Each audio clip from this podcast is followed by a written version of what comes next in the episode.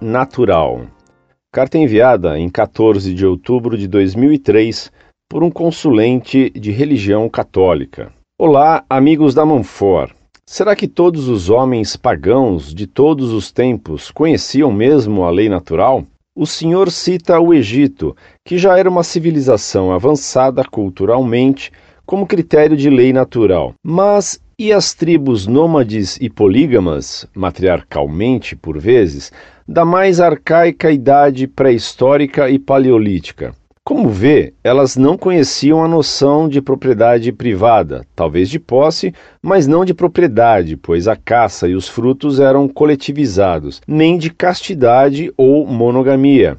Como podemos dizer que uma pessoa nascida nesse ambiente tenha consciência, em algum momento de sua vida, da lei natural? Será que nem o batismo de desejo lhe é acessível se ela seguir a lei natural no que a cultura e o pecado original não obscureceram em seu coração? O Senhor faz um silogismo para tentar mostrar que os Dez Mandamentos são lei natural e estão presentes necessariamente em todo homem, em todo tempo e espaço. Ora, entre os índios brasileiros, mesmo à época da descoberta, existiam vários ritos macabros, antropofagia, fornicação, isso tudo sancionado por seu código cultural como bom e sagrado. Cadê a lei natural? Parece-me que a lei natural pode ser até generalizada pelo planeta, mas não colhe sua prova de existência na unanimidade de todas as culturas e tribos primitivas sobre o seu conteúdo. Como é que ela está presente em indivíduos formados numa cultura tão avessa a ela?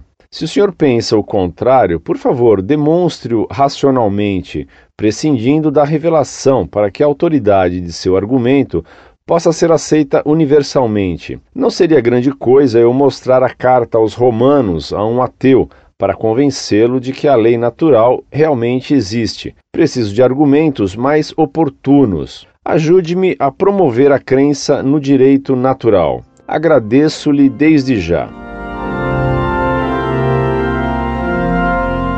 Muito prezado, salve Maria. Parece que você não entendeu bem a explicação dada. A lei natural é a própria vontade de Deus enquanto governa a natureza. Por exemplo, a lei da gravidade é uma lei natural. É claro que todos os homens conhecem a lei natural. Ou você acha que um selvagem não sabe o que é levar um tombo?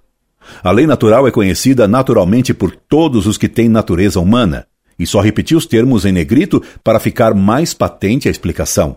Em segundo lugar, a obediência à lei natural coloca a pessoa, ainda que pagã, não batizada, na situação de batismo de desejo e lhe permite a salvação, pois que ela pertence então à alma da igreja. Se entre os índios na época do descobrimento havia ritos antropofágicos, isso significava que eles estavam desobedecendo a lei natural. E não que não existisse a lei natural.